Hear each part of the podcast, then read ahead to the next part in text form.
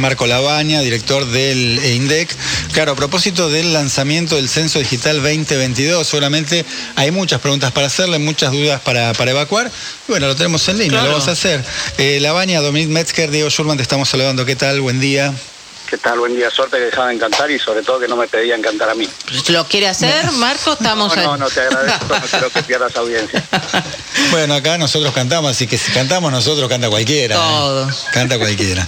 Bueno, eh, a ver, arrancó, arrancó el censo digital en el día de ayer. Justo, bueno, acá hay un, productor que se acercó, me dice fenómeno, lo hice en 10 minutos, facilísimo.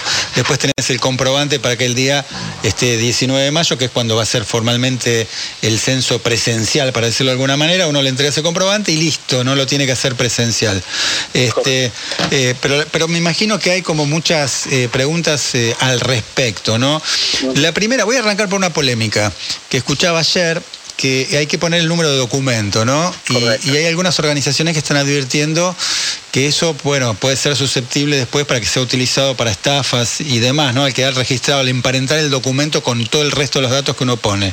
¿Es así? A ver, a ver, primero, eh, una- un dato antes, la fecha del censo es el día 18 de mayo, es el miércoles 18 de mayo, que es feriado nacional. Ese es el día donde va a pasar el censista, aquel que haya que completado el censo digital, le dará el código de completamiento, el censista sigue a la casa siguiente. Si no completó el censo digital, el censista le hará las preguntas como es habitual, como lo- lo- los censos tradicionales. Por eso lo llamamos bimodal. Dos meses de censo digital, un día de lo que se llama el barrio territorial, que es censista pasando por todas las viviendas del país. Eh, el censo digital surge con una opción para que la gente pueda ejercer su derecho y participar. Si por algún motivo la gente este, prefiere hacer el digital para no abrirle al censista, por comodidad, por inseguridad, lo puede hacer. Si prefiere esperar al censista, lo puede hacer también y no tiene que poner los datos. El, el motivo por el cual se pide el documento, que ese documento que estamos pidiendo cuando inicia no queda registrado en ningún lado, simplemente es para validar que la persona que esté completando sea una persona real este, y que sea mayor de 14 años, ¿no? porque el censo lo tiene que contestar una persona mayor de 14 años, por eso se pide. Se valide ese dato, este, e inmediatamente ahí recién se entra al censo digital y ahí empiezan a poner este, las características del hogar. Pero digamos, no se asocia el número de documento al resto de las respuestas. De ninguna manera. Ese número de DNI solo es- sirve para validar que podés contestar. Eh, hay un, un, este, una nota ahí donde dice cómo vamos a usar el dato, que es para la validación, que no queda registrado en ningún lado, eh, que no se cruza con la cédula censal. La cédula censal es, este, es, es anónima este, y no tiene relación con ese dato. Eh, pero de alguna manera nosotros teníamos que hacer la tarea que hace el censista cuando va a la vivienda de ver si que, que sea una persona mayor la que esté contestando, digitalmente nosotros teníamos que, que lograrlo de alguna manera. Pero de vuelta vuelvo a lo que les decía antes, es opcional el censo digital. Es un complemento al censo tradicional. Si a alguno le genera desconfianza eh, y prefiere no hacerlo, puede tranquilamente esperar al censista este, el día 18. Lo que nosotros buscamos fue lo que les decía al principio, darle herramientas a la población para que pueda ejercer su, su derecho y deber cívico, si se quiere también, para poder este, ser reconocidos, ser contabilizados. Bien. Marco, preguntas que me imagino que uno puede tener desde el otro lado. Em, ¿Qué pasa con aquellas personas que por ahí tienen trabajos, trabajan en un hospital, e- en algún servicio esencial, en algún medio, que viven solas, ¿no? Y, que van, tienen que ir a trabajar. Bien, eh, pe- permitime, perdóname, volver a algo anterior que tiene que ver con el tema de seguridad y estafas Sí. este, digitales y todo, que es importante que me olvidé de decir. El único lugar donde se va a poder completar el censo y el único lugar por el cual se piden datos es a través de la página del censo, que es censo.gov.ar. No hay ningún otro lugar, no se va a mandar ni mensaje de texto pidiendo completa esta información o un mail diciendo mandame tus datos acá, no hay nada. El único contacto que tenemos nosotros por mail es donde enviamos el código de completamiento o al principio cuando inicia, que sirve para que tengas este, el dato. Pero no es que pedimos ningún tipo de información. Esto es muy importante recalcarlo, sobre todo hoy en día con todas las, las estafas virtuales, el phishing. No hay ningún otro lugar donde se pide información más que la página oficial que es censo.gov.ar. Bien. Pe- eh, perdón, pero me había quedado... No, está bien, es bueno. Es muy importante. Eh, las personas que viven solas eh, pueden completar el censo digital. Eh, y si no van a estar en el domicilio y si no pueden dejar a nadie en el domicilio, lo que pueden hacer es dejarle el código de completamiento al vecino, porque cuando nosotros pasamos, encontramos la vivienda vacía, seguimos a la casa siguiente y el vecino nos puede dar el dato. Eh, esa es una forma de que completen el censo digital y nosotros igualmente tengamos este, ese chequeo adicional que necesitamos. ¿Por qué pedimos el dato aunque vos completas el hogar? porque nosotros, al ser la primera vez que Argentina hace esto, nosotros queremos tener todas las medidas de resguardo de que la información que vamos a estar produciendo es robusta, de alta calidad. Entonces, preferimos chequear, por ser la primera vez, eh, preferimos chequear este, esa, ese dato adicional que es cruzar el, código de completamiento con la vivienda de ese completamiento. Por eso lo estamos haciendo por habilitaciones. Eh, suma un tema de inseguridad, ¿no? ¿Qué pasa el 18 de mayo cuando venga un representante eh, de las personas ¿no? que están haciendo el, relevamiento? ¿Cómo sé que es esa persona y no es un ladrón? Digo, para decirlo así, ¿no? La gente está escuchando, este, en estos tiempos tiene miedo, ¿no? Toca el timbre y dice, ¿quién es? Bueno, no, eh, vengo a hacer el censo. ¿Cómo sé que esa persona es la persona que tiene que venir? Las personas censistas van a estar todas identificadas con una pechera, una pechera donde va a estar el logo del censo, con eh, un número de teléfono, eh, el logo del, INDEC, eh, y van a tener adicionalmente un tarjetón. En ese tarjetón va a tener el nombre, el apellido, el número de documento y un código QR o también un número de teléfono donde la gente va a poder llamar o escanear el código para efectivamente ver este, que sea un censista habilitado. ¿no? Este, eso ni siquiera lo tiene que hacer entrar a la casa, puede verlo este, desde la ventana o desde donde este, puede observar para justamente tener seguridad. Estamos tratando de tomar todas las medidas este, de seguridad posibles justamente para evitar cualquier tipo de problema. Igualmente, si les genera dudas, tienen la opción de este, del censo digital también y el código ni siquiera tiene que abrirle, podés decírselo por por la ventana, se lo puede decir por Ahora, una persona, Marco, una persona dice, sigo teniendo desconfianza, ¿hago el censo, respondo las preguntas en la calle?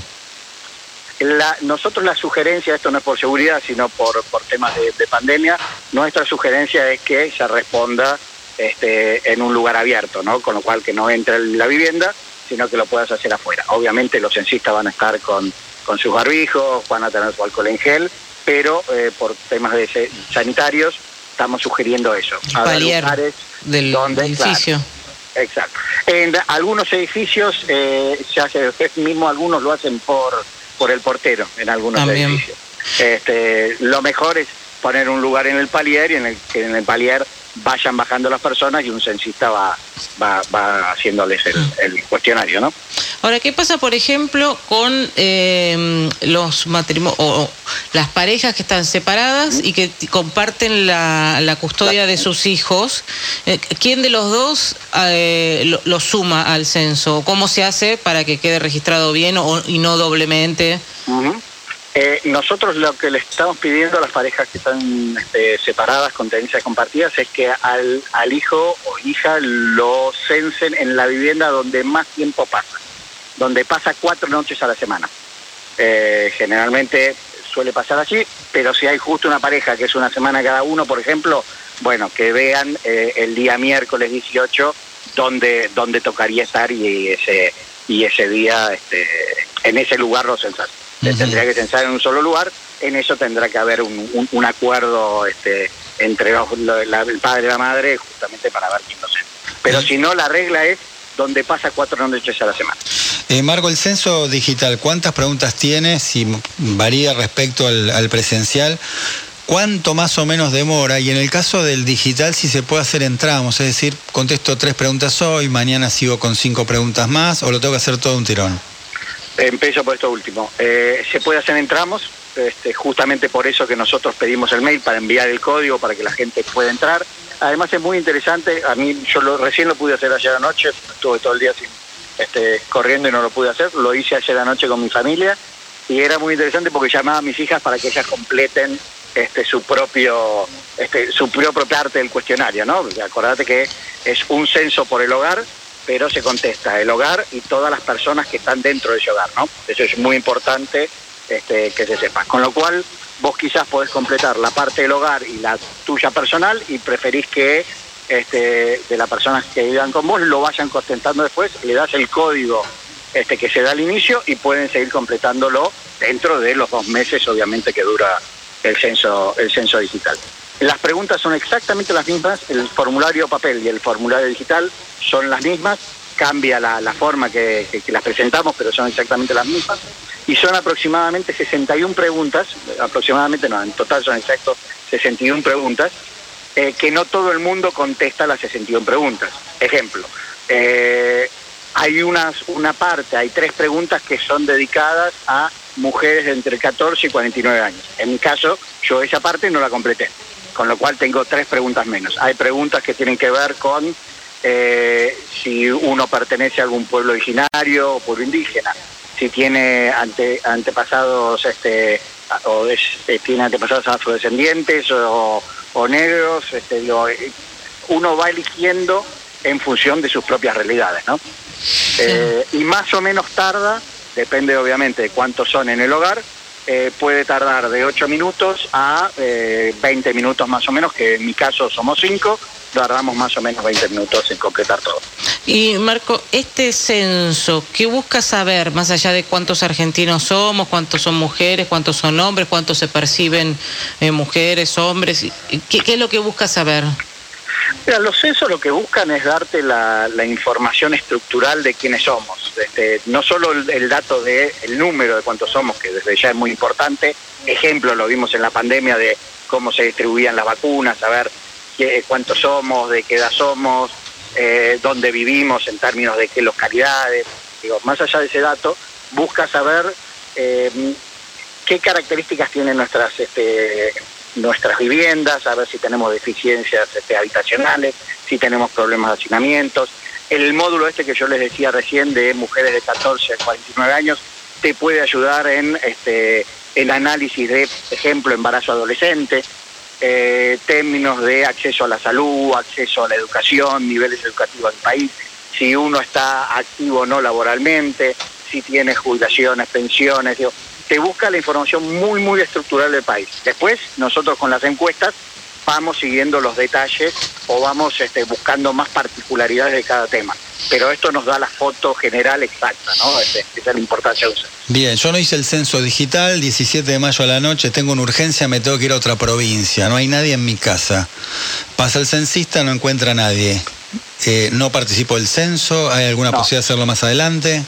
Si vos le dejaste el, si vos hiciste el censo digital. No, si no lo hice, ¿eh? si no lo ah, hice. Si no lo hiciste, eh, ahí lo que nosotros vemos este, es si amerita que se recupere. Nosotros siempre tenés un, porcentaje de personas que está ausente. Lo que a nosotros nos importa es poder asegurarnos recorrer la totalidad de las viviendas. Eh, el pedido que te hacemos si no vas a estar es que hagas el censo digital y que le dejes el código al vecino. Este, si ya sabes que no vas a estar, eso va a ser. Si no, eh, si nosotros vemos faltantes grandes de información, lo que hay es toda una parte que llamamos de recupero, en la semana siguiente, donde nosotros o, vamos a habilitar nuevamente el censo digital o vamos a mandar censistas en las zonas donde amerite este, para completar la información.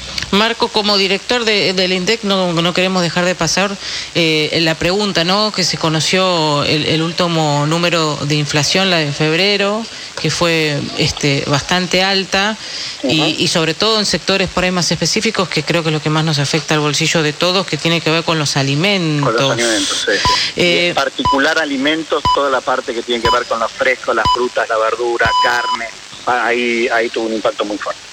Sí, justamente con, eso queríamos pedirle como un análisis de, lo que están observando, ¿no? Si esto puede, esperemos que no, si es una tendencia, pues pensamos marzo con aumento de combustibles, algunos servicios, colegios, por ahí el, que paga colegios, ¿no? Sí, mira, todos los, todos los años siempre el primer trimestre suele tener componentes estacionales más altos, ¿no? Eso es habitual, no significa que para después o vaya a subir o vaya a bajar, eso lo iremos viendo, no hacemos nosotros proyecciones, pero siempre tenés componentes importantes que suelen presionar, como decías, los colegios. Eh, por ejemplo, la parte de ropas que siempre viene al principio de año, que es los cambios de temporada. Eh, tenés temas de, frutas, verduras que, impacta. Eh, hay varios factores que estuvieron influenciando, pero lo cierto es que Argentina viene con una tendencia inflacionaria alta hace mucho tiempo, que lo transforman en el tema principal este, a, buscar soluciones. ¿no?